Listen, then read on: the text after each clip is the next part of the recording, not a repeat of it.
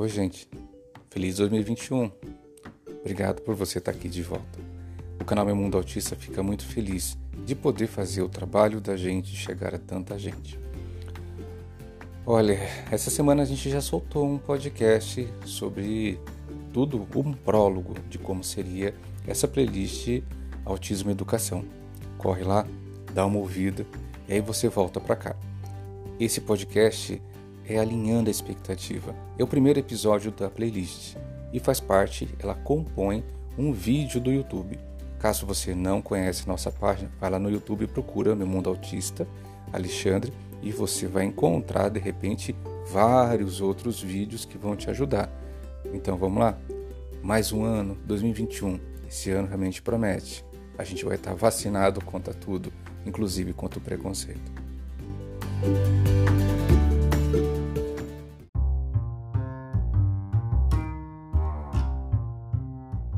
Quando a gente fala de acadêmico, a gente fala de pesquisas, publicações, uma publicação saiu em Belo Horizonte, é, de uma revista, a respeito que professores tinham certa dificuldade ou certa angústia, anseio, é, quanto não negavam a inclusão do aluno, mas tinham, relatavam que tinham certa dificuldade em, em aceitar ou conseguir fazer a devida inserção do aluno dentro do ambiente escolar, é, nesses casos de inclusão, exceto se o aluno não tivesse tantas dificuldades em que não fosse necessário uma mudança estrutural muito grande, tanto na parte pedagógica quanto na parte de infraestrutura da escola.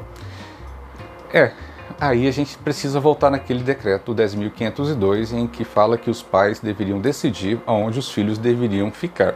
Então, quando você, o pai, de repente, é nessa, nessa vontade de querer ajudar os seus filhos e garantir que seus filhos garantam a, a segurança, o ensino, a aprendizagem, a segurança, é, e de repente o professor fala que não sente seguro de ter uma criança diferente, uma criança especial que requer uma educação especial, o que, que vai acontecer? As crianças vão migrar para a escola especial. É isso que a gente quer? Claro que não. A gente quer a inclusão. Então a gente precisa trazer essa, essa a luz dessa conversa, porque quando esse decreto 2502 foi escrito, uma das justificativas bacanas que apareceram foram que mais de 500 pais e professores de notório saber, de conhecimento de causa, se reuniram para criar o decreto.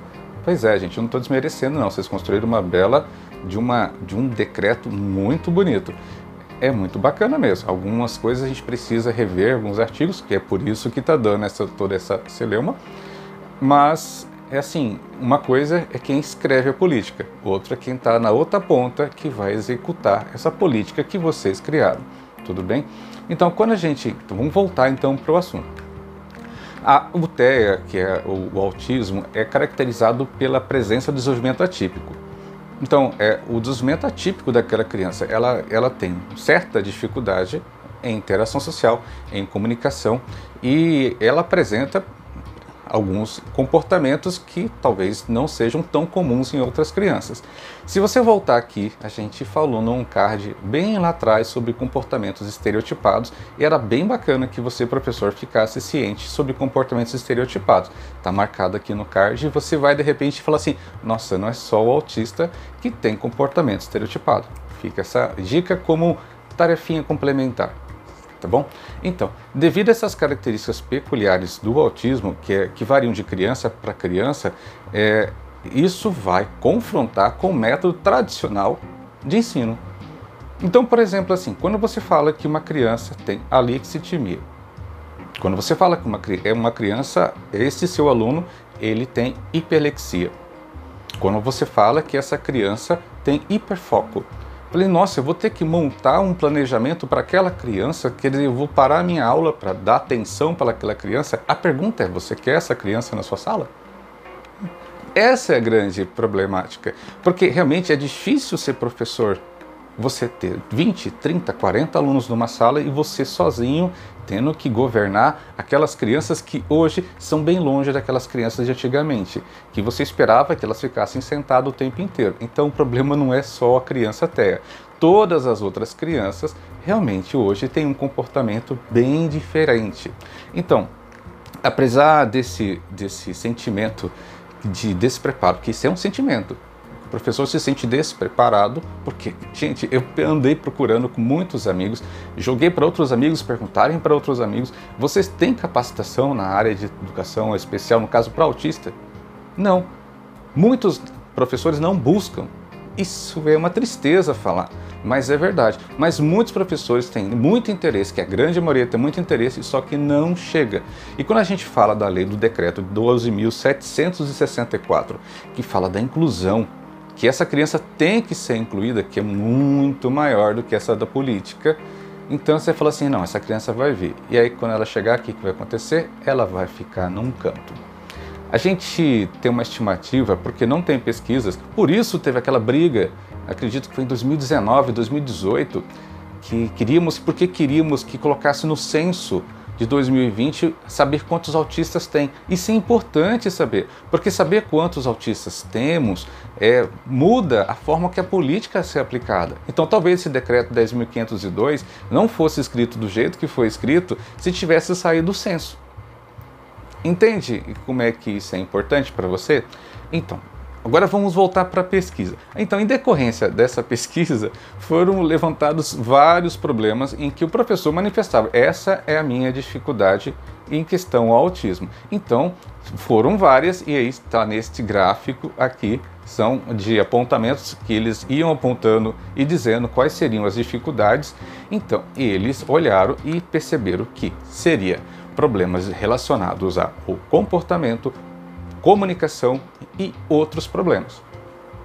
Então, comportamento do próprio autista, comunicação e outros problemas. Então, o que foi levantado quanto a comportamento é o professor ter a dificuldade de é, chegar para um aluno autista até e, e ele não querer fazer a tarefa, ele recusar fazer a tarefa e muitas vezes entrar em estados de birra, de cansa... É, ah, não, ele está cansado, ah, ele recusa, é uma criança, ele recusa. Sim, verdade. O, o adulto, criança, adolescente até, ele se comporta como qualquer um de nós. A gente cansa, a gente não quer fazer. Ou tu acha que de repente alguém quer fazer tarefa, quer chegar em casa e fazer tarefa, quer ir para a escola, todo aquele ambiente novo e eu vou fazer tarefa.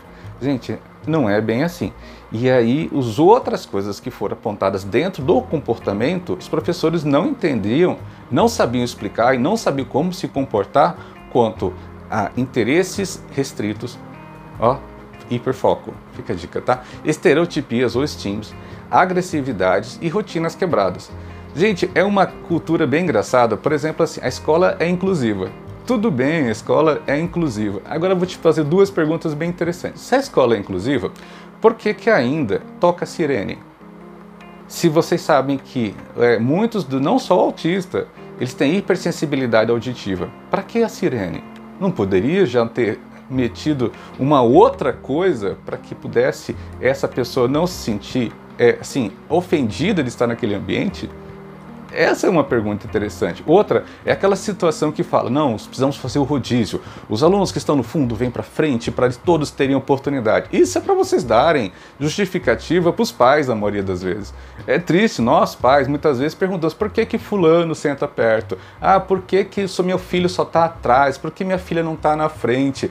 Somos nós. E aí eu aproveito a gente fez um Spotify essa semana sobre imaturidade dos pais. Tá aqui no card o link dessa imaturidade dos pais. Esses pais imaturos dão trabalho para o professor quanto ao comportamento. Então a gente fica preocupado em dar resposta para os pais.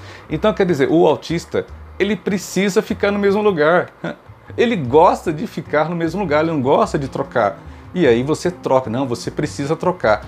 Mas por que precisa trocar? Ah, porque a política da escola diz que precisa trocar. Gente, deixa ele quieto. Ele vai ser, vai ter menos reações e ele vai gostar muito da sua aula. Agora, você talvez por não conhecer o autismo e também com medo dos pais, você acaba mudando ele de lugar.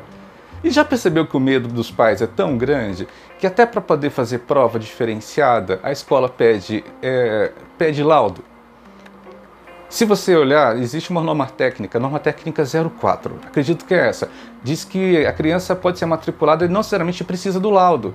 Então por que, a escola pede laudo? Para poder justificar para o pai que vem depois por que, que o aluno tal não fa faz prova especial, por que, que a professora faz prova oral com ele. É porque a gente tem dificuldade de conversar com os pais, com nós pais. Eu sou pai de duas crianças autistas. Então, gente, quando você fala para o pro professor, professor, você precisa ganhar força, subsidiar de elemento para você conflitar o pai. Porque é você é o soberano da sala de aula e você precisa entender que você quer educar essa criança. Já que você quer educar, joga o jogo é preciso saber como chegar perto da criança autista. Então você precisa saber como jogar este jogo. Na questão da comunicação, é interessante porque muitos professores falaram que tem muita dificuldade assim, ah, mas eles não se comunicam, ele não verbaliza. A gente, nós sabemos, existem autistas não verbais. Minha filha, ela é não verbal. Agora, vamos fazer um parêntese, é, assim, uma pausa no textão. Linguagem é diferente de língua tudo bem? Então, se você, a única coisa que você espera é a fala, você talvez não tenha da minha filha, mas ela expressa a linguagem. Então, quando você olha para essa situação, você talvez esteja perdido, né?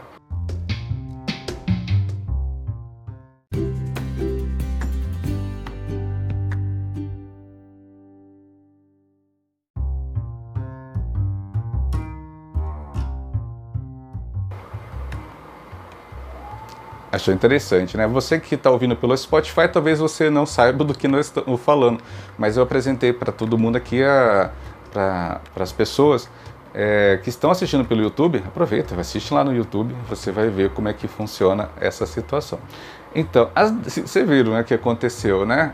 Ela tem linguagem, a Sofia tem linguagem. Então, é, por mais que eu quisesse impor a condição do ensino, ela fez o ensino do jeito que ela queria. E aí as outras dificuldades que foram apresentadas no sistema foi que ah, eu tenho medo dos outros alunos não aceitarem aquela criança. A dificuldade, a dificuldade de falar com a família foi uma das coisas que foram apontadas. E aí realmente a gente fica preocupado, né? Não saber. Eu já fui sondado uma vez. Eu estava esperando meu filho na porta de uma escola e aí uma mãe é, chegou, chamou a professora do meu filho e falou o seguinte: eu queria saber quem que é aquele aluno especial que está convivendo com minha filha? eu falei assim, olha senhora, prazer, eu sou o pai daquela, daquele rapaz especial que convive com a sua filha. Ele é especial porque ele é uma criança especialíssima, não porque ele é autista. Tudo bem? Sua filha vai adorar ele. A moça ficou sem graça, o professor ficou mais ainda, porque a professora que já tinha espalhado para todo mundo que tinha um aluno especial. Gente, precisa falar que você tem um aluno especial na sala? Então, bobeira, né?